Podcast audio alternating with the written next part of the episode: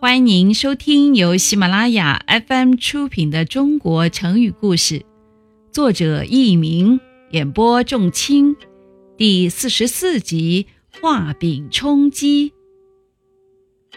三国时期，魏国有一个名叫卢玉的人，他是前朝东汉名臣卢植的小儿子。卢玉为人忠厚，学识渊博。魏文帝把他提拔为侍中，在职三年，卢玉对魏文帝曹丕提出过很多好的建议。魏文帝最初不太高兴，但是后来见他忠心耿耿、踏踏实实，就提拔他做了吏部尚书。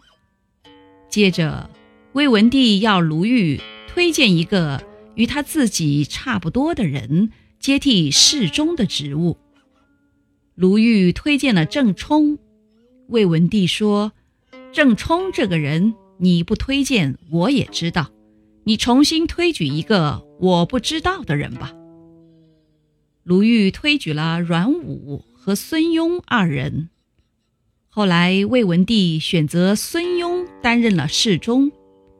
听众朋友们，您正在收听的是由喜马拉雅 FM 出品的《中国成语故事》。有一次，魏文帝对卢玉说：“国家能不能得到有才能的人，关键就在你了。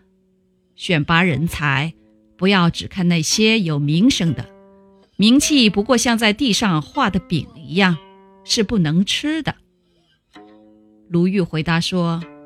靠名声不可能得到真正有才能的人，只能发现一般的人才。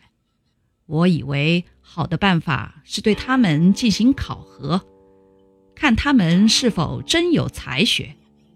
现在废除了考试法，全靠名誉提升或降职，所以真伪难辨呀，虚实混淆。魏文帝采纳了卢玉的意见。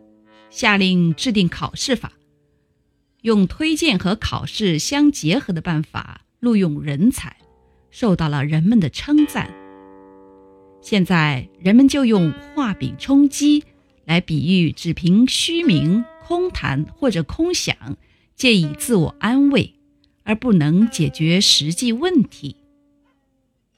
听众朋友们，本集播讲完毕，感谢您的收听，再会。